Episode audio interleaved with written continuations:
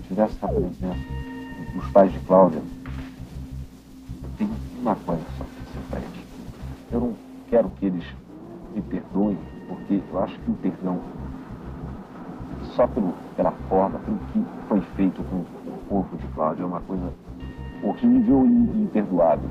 Eu só queria que eles soubessem uma coisa. Cláudia, a partir do momento que ela teve o ataque, ela estava totalmente inconsciente. Ela não falou nada, ela não sofreu, ela não teve dor nenhuma. Ninguém maltratou Cláudia. Ninguém bateu em Cláudia. Ninguém fez absolutamente nenhum desses gestos violentos que foram, foram descritos. E eu gostaria de poder transmitir aos pais de Cláudia que eles tenham realmente essa, essa impressão, porque é a verdade. Cláudia não sofreu. Na noite de sábado, em que a jovem Cláudia Lecim Rodrigues chegou no apartamento da rua Desembargador Alfredo Russell, no Leblon, achando que encontraria uma festa, deu de cara apenas com o playboy Michel Frank, o cabeleireiro Jorge Cour e Danielle Labelle, representante de uma grife francesa.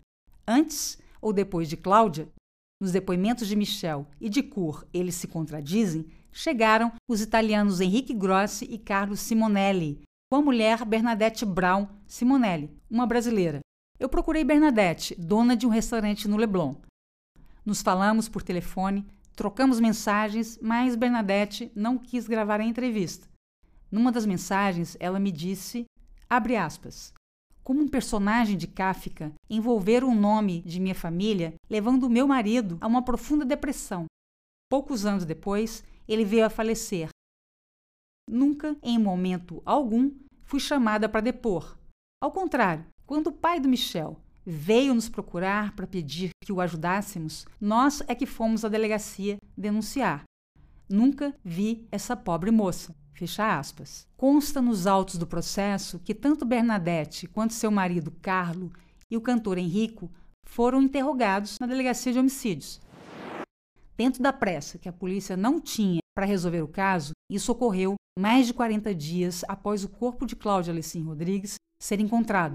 Em um de seus depoimentos, Michel Frank contou que Henrico tinha uma dívida com ele, de uma aposta sobre quem ganharia o jogo entre Vasco e Fluminense, pela Taça Guanabara, e que Henrico foi pagar essa dívida, acompanhado por Bernadette e Carlos Simonelli. Na época, em seu depoimento na Delegacia de Homicídios, Bernadette confirmou que os três foram ao apartamento de Michel Frank por causa da tal dívida. Mas ao contrário do que disseram Michel Frank e Jorge Cour, Bernadette afirmou não ter visto Cláudia e que ela e os italianos ficaram na casa de Michel Frank por menos de meia hora. Michel disse que apenas Bernadette não experimentou a droga oferecida por ele. Nos depoimentos de Henrico, Bernadette Simonelli e seu marido Carlo, todos negaram o uso de drogas. Na tentativa de eliminar as contradições de cada depoimento, a justiça confrontou em interrogatório os italianos Bernadette Valéria, que era funcionária da imobiliária de Michel Frank, e Daniel Labelle. Por fim, o Ministério Público desistiu de instalar processo contra todos, embora considerasse que nenhum deles disse a verdade em todos os detalhes. Jair Auler, advogado do cabeleireiro Jorge Cour, deu esse depoimento ao ser perguntado se o casal Simonelli participou da festa no apartamento de Michel Frank.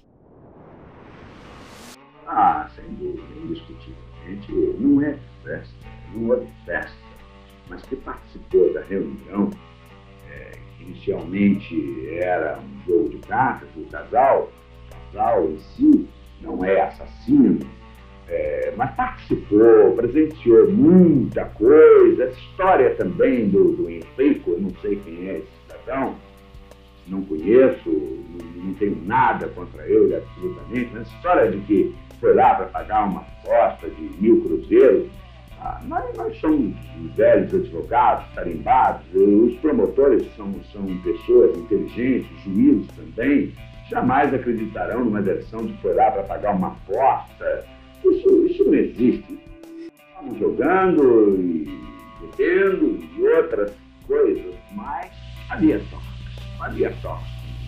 Havia, lógico que. Isso é, isso é indiscutível.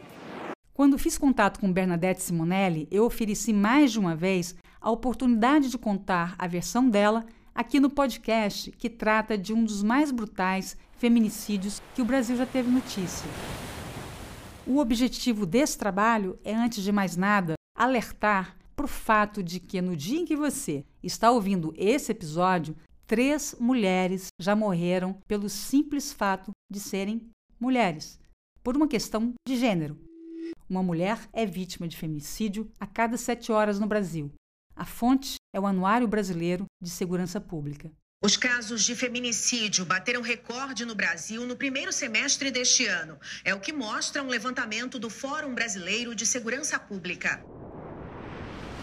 Eu fui até a casa do jornalista Zueni Ventura, onde conversamos um pouco sobre feminicídio. Agora tem delegacia da mulher, mas até há pouco tempo você tinha delegacia do homem, que chegava lá e era recebido por alguém que já duvidava daquela versão e tinha no seu inconsciente aquela certeza de que a culpa é dela, né? Ela quem manda se vestir de coisa, ter, né? enfim, é, ter, querer ter, ter independência, querer ter, né? É, para usar uma expressão que não existe, empoderamento, né?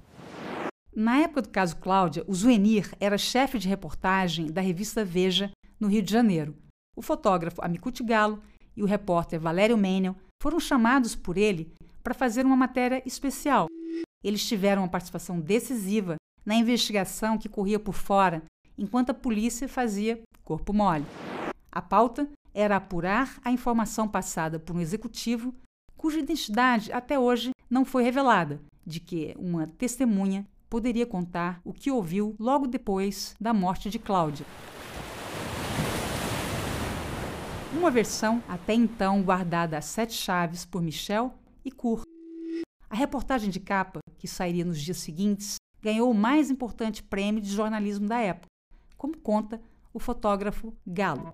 Ele era muito amigo de militares, o pai do Michel.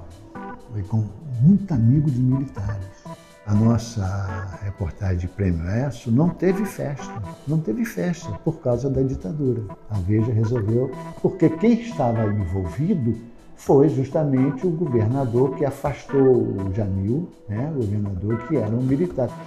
Mas qual teria sido a razão do Zeni Ventura de ter apostado no caso Cláudia, sendo a Veja uma revista semanal e correndo o risco da reportagem ficar velha quando a revista fosse às bancas?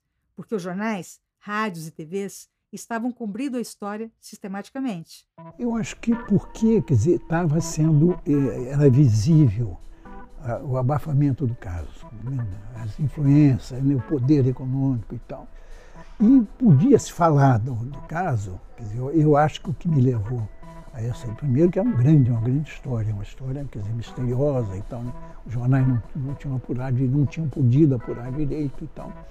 Então, eu acho que essa coisa de, do que eu me lembro, eu fiquei muito curioso, querendo saber o que, que isso foi abafado. Né? E aí eu me lembro dos dois repórteres, dois grandes repórteres, não foi à toa que eu contratei os dois né, como freelancer e tal. E, e eu acho que logo de cara se percebeu que tinha uma história real por trás daquelas, daquele abafamento, daquelas versões, daqueles desvios, daqueles disfarce, havia uma história a ser contada e tal. E eu me lembro que isso é que me levou a, contratar os dois e a investir nessa história. Sabia-se, eu, enfim, eu desconfiava, que tinha uma história atrás dessas versões e desses disfarces todos. Eu acho que foi isso que, que, que me levou a, aquela coisa, tem, tem coisa misteriosa. A reportagem especial da Veja trouxe a revelação do patologista Domingos de Paula que desmentia a história da carochinha que Michel Frank e Jorge Cour passaram a contar para a polícia e para a imprensa. Cláudia apareceu no apartamento de Michel enquanto eles jogavam cartas, pediu para fazer alguns telefonemas, lembrando aqui que naquela época o celular não existia, e foi embora. E que daí em diante eles nunca mais a viram. Com a reportagem de capa da revista e o depoimento de Domingos de Paula, o castelo de mentiras criado por Michel com a ajuda de Jorge Cour desabou de vez. O Amicute Galo conta como ele e Valério Menel chegaram ao patologista, apesar do executivo misterioso ter informado apenas o sobrenome do médico. que o doutor De Paula sabia o que tinha acontecido. Aí fomos para a redação da Veja de noite e começamos num temporal. E ali, hospital daqui, hospital dali. E fomos telefonando para todos os hospitais. Deu duas, três, três e pouco da manhã, parando lá. Não tem, como é que a gente. No hospital nenhum. Aí eu me lembrei que tinha um hospital na Praça Noir, na Venezuela, que era o hospital do Estado, aonde os grandes é, políticos, quando vinham, passavam mal, iam para lá, presidente da República, desliguei o telefone disse, Valéria, telefone do De Paula. Aí a gente, puta que pariu. Os dois descobriram também o endereço de Domingos de Paula, mas não conseguiram chegar até ele. Correndo contra o tempo, a dupla passou algumas noites rodando, rodando em Copacabana, até entrarem no Franks. Eu quis saber do Galo como ele e Valério finalmente encontraram o médico. Tinha na Princesa Isabel, lá na avenida, perto da Avenida Atlântica ali, da Copacabana, tinha um bar maravilhoso, com poltronas de couro. Era executivo, só ia para ali quem tinha dinheiro mesmo, executivo, que ele frequentava ali e ia para lá para tomar o uísque dele. Aí nós começamos a ir para lá. Deve daqui, estamos trabalhando, dá uma dosinha de uísque aqui, que é para dizer que tá, até que ele apareceu. Nós falamos, que doutor de Paula. Aí o, o, informante, que até hoje vai ficar em segredo, estava aí fez sinal para nós. Ali ele resolveu conversar com a gente. Ninguém sabia do Paola. E o Paola já não aguentava mais sabendo desse, desse segredo. Por isso é que ele contou, que ele ficou muito angustiado. A revelação de Domingos de Paula à Veja de que ouviu do próprio Michel que Cláudia havia morrido no apartamento dele, que desmentia a versão contada, chegou aos ouvidos do promotor José Carlos da Cruz Ribeiro, responsável pelo caso Cláudia, segundo ele, por meio de um jornalista, que não se recorda o nome. Foi a delegacia de homicídios. Chegando na delegacia, aí eu me dirigi ao escrivão e veio um grupo de policiais delegados e tudo mais. Eu pedi um favor a vocês. É, eu não quero multidão, eu quero falar com ele, somente eu e ele. Eu quero ouvir agora o doutor Domingos de Paola nesse instante. E lá pelas tantas trouxeram o cara. E aí o doutor Domingos de Paola prestou declarações. Eu narrou os eventos. Disseram que eh, havia lá uma festa em que se consumiu cocaína larga, além de consumo também de álcool, particularmente o vinho, e também Mandrix, e que é, ela teria tomado uma dose excessiva, entrou em convulsões, ele tentou, eles tentaram assim, salvar a vida da menina através da introdução dos seus dedos na boca para puxar a língua, podia-se observar lesões, é, assim, lacerações recentes nas regiões temporofrontais, são lesões simétricas, ao lado de escoriações é, ou feridas bastante cruentas nas duas mãos, também praticamente simétricas, é, comprometendo o indicador e o dedo médio. E realmente é um aspecto de quem havia saído de uma luta corporal ou que teria feito qualquer esforço físico. Endurecemos as perguntas, tentando esclarecer a natureza daquelas lesões e ele, então, naquela ocasião, nos convenceu que as lesões realmente é, feridas nas mãos foram produzidas pela tentativa com mordedura da própria vítima, na tentativa de abrir a boca e puxar a língua. As lesões da região frontal e também, também simétricas, ele não encontrou explicação. No mesmo dia em que o patologista Domingos de Paula deu o depoimento à polícia, Michel Frank fugiu para a Suíça. Apesar do promotor pedir sigilo absoluto na delegacia de homicídios, essa história toda chegou aos ouvidos do empresário Egon Frank, o pai do Michel. O João Barta, amigo de Cláudia, relembra o que o dono da Mundane havia dito aos jornalistas. Foi público uma, uma declaração do pai desse rapaz, do Michel Frank, que ele disse que o filho dele quando as investigações se adiantaram de, um, de, uma maneira de que o cara era culpado, ele disse que o filho dele não seria jamais preso, que o país tinha 8 mil quilômetros de fronteira e que, que não, que ele não seria é, detido. E não foi. Ele não só transgrediu a lei, como que anunciou o que ia fazer. Maurício Menezes soube da fuga em primeira mão pelo amigo neurologista que não aceitou o suborno de Egon Frank. O Bacelar falou para mim assim, e Maurício, você não sabe da maior. Eu falei, o que, que é? O Michel está na Suíça. Eu falei, como o Michel está na Suíça? Que o Brasil todo está procurando o Michel Frank aqui no Rio. Né? Como o Michel Frank está na Suíça? O pai dele me falou. Já em Zurique, Michel contou como foi a fuga. Fui até a fronteira com a Argentina, passei a fronteira com a minha carteira de identidade para despachista, fui até Buenos Aires e de Buenos Aires eu peguei um, eu, eu, eu peguei um avião e vim para cá. Dia seguinte eu dei um furo desse tamanho na primeira página. Michel Frank está na Suíça. E todo mundo ficou. Como é que eu sabia disso? Eles tinham condições de comprar todo mundo.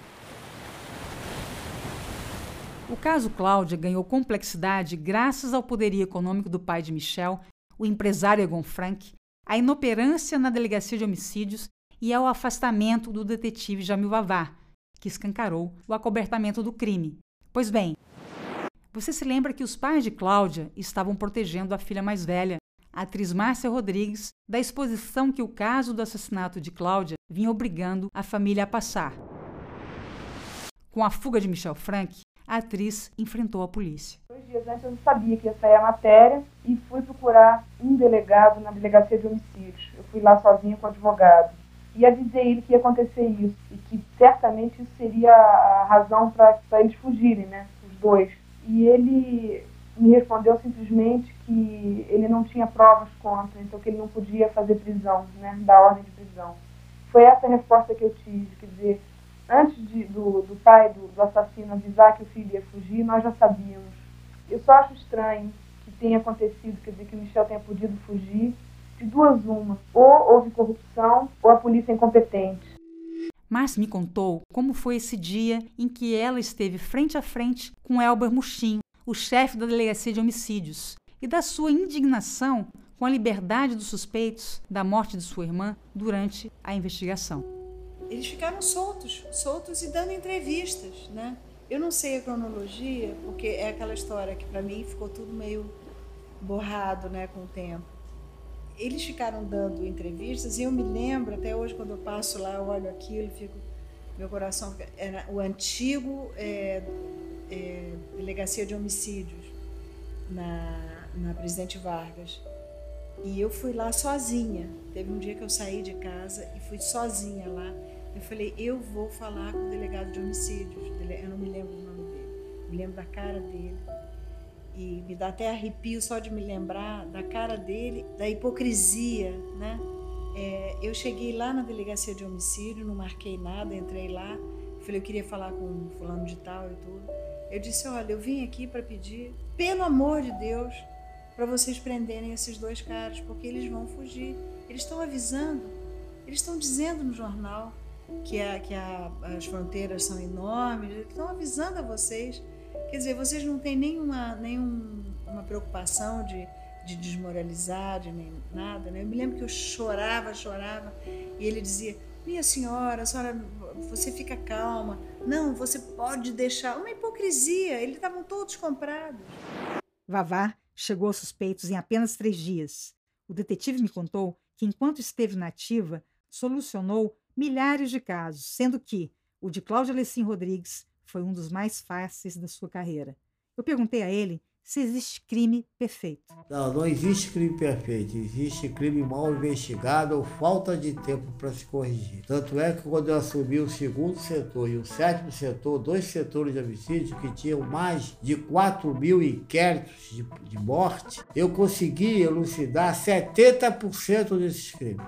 70%. Trabalhando de noite, essas coisas. Os outros 30% eu não consegui por falta de tempo, porque eu não sou como Deus onipresente, tá entendendo? Eu tinha de. Tanto é que eu passei a minha, da minha vida quase 30 anos, praticamente, sem dormir à noite. Os depoimentos do pescador Jaider e do operário índio seriam, por si só, suficientes para incriminar o playboy Michel Frank e o cabeleireiro Jorge Cour. Mas a Delegacia de Homicídios concluiu o inquérito e o encaminhou para a Justiça sem indiciar os dois, deixando a responsabilidade para o promotor do caso, José Carlos da Cruz Ribeiro. processo então foi aquela coisa, né? Foi um reboliço muito grande e todo mundo em cima. Aí começaram a surgir os advogados que estavam trabalhando na fase policial. Aí eu fiz a denúncia e lancei na denúncia o Michel Franco e o Cur e mais um. E o processo continuou. Era um processo de muita pressão, né? Muita pressão pública, muita pressão de advogados. Fizeram. Teve um juiz que me botou para fora do processo porque disse que eu estava perseguindo ela. Três dias após Michel Frank fugir, é bom lembrar que ele tinha passaporte suíço, o juiz do caso, Alberto Mota Moraes, pediu a prisão preventiva dele e de Jorge Cur, como conta o promotor. Aí eu disse, ô Mota, está acontecendo isso, aquele inquérito, assim, assim, assado, e eu estou levantando a autoria. Se eu mandar prender os implicados, você segura também? Ele segura, pode mandar prender. Aí eu mandei buscar. Veio o CUR e o, o principal, Michel Frank, tinha ido para Porto Alegre, Rio Grande do Sul, atravessou a fronteira, pegou um avião em Buenos Aires e voltou para Suíça. Eu não pude ouvir o Michel. 43 dias após a lancha do Salvamar avistar o corpo de Cláudia no chapéu dos pescadores, foi decretada a prisão de Michel Frank e Jorge Cour. Com o Playboy na Suíça, o cabeleireiro passou a enfrentar a justiça brasileira sozinho. Ficou preso três anos. Nos depoimentos que deu nesse período, o cabeleireiro contou, com pequenas variações, a mesma versão contada por Michel à justiça na Suíça. Os dois já não tinham como desmentir o depoimento do patologista Domingos de Paula. Cur confirmou a informação que o médico deu, de que Cláudia morreu no apartamento de Michel. Disse que o francês Daniel Labelle foi apenas um espectador, pois dormia em um dos quartos ao lado, e ele, Cur, na sala, enquanto Michel estava com Cláudia no quarto dele, e contou que acordou de madrugada com os gritos histéricos de Michel pedindo ajuda, e que, ao saber que Cláudia estava morta, Labelle deixou o apartamento às pressas. Cur teria perguntado a Michel por que não chamar a polícia. Michel teria pedido a ele para não abandoná-lo. Nos depoimentos, Jorge Cur minimizou sua amizade constante com o Playboy disse que não tinha uma relação íntima com Michel Frank. Eu não tenho dúvida de que o Jorge Cour participou do lance, porque ele estava lá, ele é viciado em cocaína. Primeira vez que eu vi o Jorge Cour, o Jorge Cour, ele não conseguia nem falar direito. Ele estava tão intoxicado, escorria do nariz dele, toda hora uma coisa dele sempre limpando. Então o Jorge Cour participou e participou nessas condições de altamente viciado em cocaína. Tenho dúvida nenhuma a respeito da responsabilidade penal de todos que estavam lá. O promotor José Carlos da Cruz Ribeiro enfrentou em plenário o renomado criminalista Laércio Pellegrino. O advogado entrou para defender o cabeleireiro pouco antes dele ser julgado, em 1980. Pellegrino chegou a ironizar a violência sofrida por Cláudia com a garrafa. Em uma das sessões, depois de depor por três horas, numa ação inesperada, Jorge Cur beijou a testa do juiz. O julgamento durou cinco longos dias.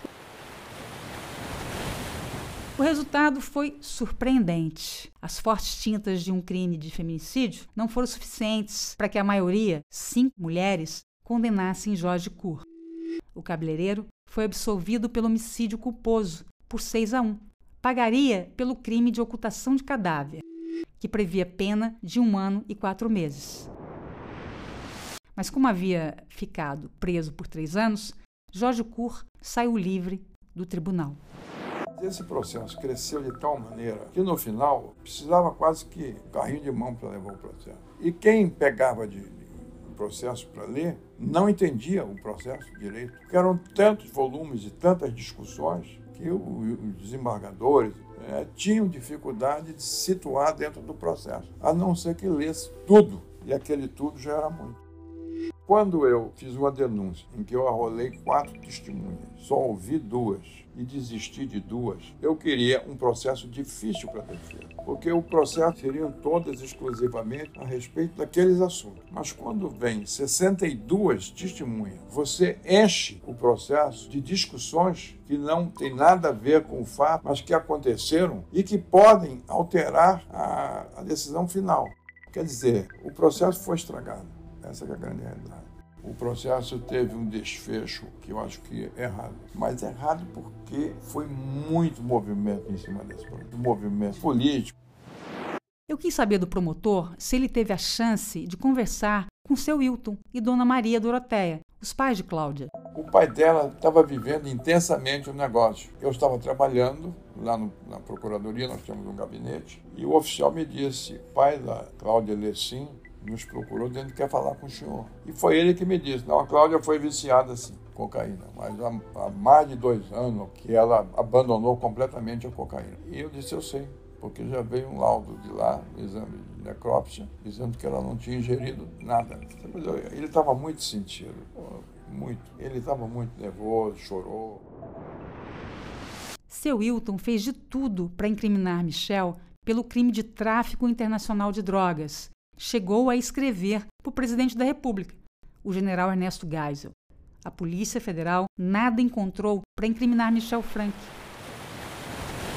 Alegou que foi acionada tardiamente. Da Suíça, ao ser entrevistado, Michel mandou um recado para os pais de Cláudia, olhando direto para a câmera da TV, como se estivesse falando cara a cara com seu Wilton e Dona Maria Doroteia. Se eu tivesse na presença dos pais de Cláudia, eu tenho uma coisa só para dizer para. Eu não quero que eles me perdoem, porque eu acho que o perdão só pelo, pela forma, pelo que foi feito com o corpo de Cláudia, é uma coisa horrível e imperdoável. Eu só queria que eles soubessem uma coisa. Cláudia, a partir do momento inconsciente. Ela não falou nada, ela não sofreu, ela não teve dor nenhuma. Ninguém maltratou Cláudia. Ninguém bateu em Cláudia. Ninguém fez absolutamente nenhum desses gestos violentos que foram, foram descritos. E eu gostaria de poder transmitir aos pais de Cláudia que eles tenham realmente essa, essa impressão, porque é a verdade. Cláudia não sofreu. A incredulidade e a revolta era visível no rosto de Maria Doroteia e de seu Wilton. Está sendo muito doloroso para mim e para minha mulher estar assistindo às declarações de um criminoso acobertado pela distância e protegido por um corpo de advogados, uma história confirmando uma história muito mal inventada, em que ele se atrapalha a todo momento e que não teve coragem em nenhuma situação, sempre alegando para o que disse aos, nos autos e com medo de enfrentar o próprio olhar de um simples repórter de televisão. Após a fuga, Michel Frank revelou para a justiça suíça detalhes de como ele e Kur tiraram o corpo de Cláudia do apartamento no Leblon. O jornalista Maurício Menezes lembra como foi. Se fossem dois caras espertos, dois traficantes, espertos e tal, pai, olha, morreu aqui uma moça aqui no meu apartamento aqui tal, dá um jeito disso aí, liga pros teus amigos aí. Não, eles ficaram apavorados. Eles estavam em pânico. Puseram o corpo dela numa mala, o corpo dela não cabia numa mala, ficou a perna do lado de fora fecharam a mala, puseram no carro dele e levaram lá para a Avenida Niemeyer. Nos dois meses preso na Suíça, Michel Frank depois uma meia dúzia de vezes. O playboy acabou sendo libertado com o argumento de que a justiça brasileira demorou a encaminhar informações sobre o processo. O juiz suíço argumentou ainda, abre aspas, os laudos brasileiros não são suficientes para levar Michel Frank a julgamento. A base da investigação criminal contra Michel é um assunto de medicina legal. A base não está com as autoridades policiais, está principalmente com os médicos legistas. Fecha aspas.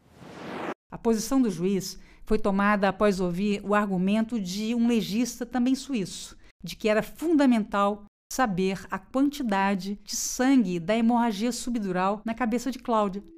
Esse dado não constava do laudo do Instituto Médico Legal Brasileiro, ou seja, até na Suíça, a polícia parecia jogar a favor de Michel Frank. O patologista Domingos de Paula, o mesmo que, por uma crise de consciência, detonou a versão do crime contada por Michel e Kur, rechaçou a opinião vinda da Suíça. O hematoma subdural mata não pela sua quantidade de sangue que se acumula, mas porque ele é testemunho de um edema cerebral, de lesão do tronco cerebral e morte por parada respiratória. O hematoma subdural, em 90% dos casos, é de natureza traumática. Eu trouxe a polêmica de 1977 para os dias de hoje, consultando a opinião do legista Nelson Massini, que conversou comigo analisando cada linha do laudo do IML do Rio de Janeiro. A repercussão dessa pancada na cabeça foi a hemorragia dentro da cabeça e asfixia por estrangulamento com as mãos.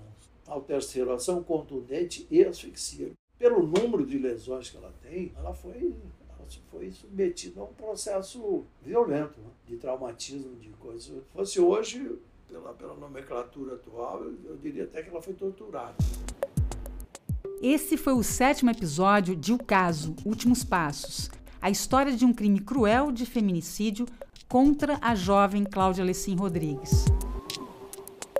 No próximo episódio, algumas respostas sobre onde, quando e por que a irmã da atriz Márcia Rodrigues foi assassinada. A vida que Jorge Cour leva hoje e o destino de Michel Franco.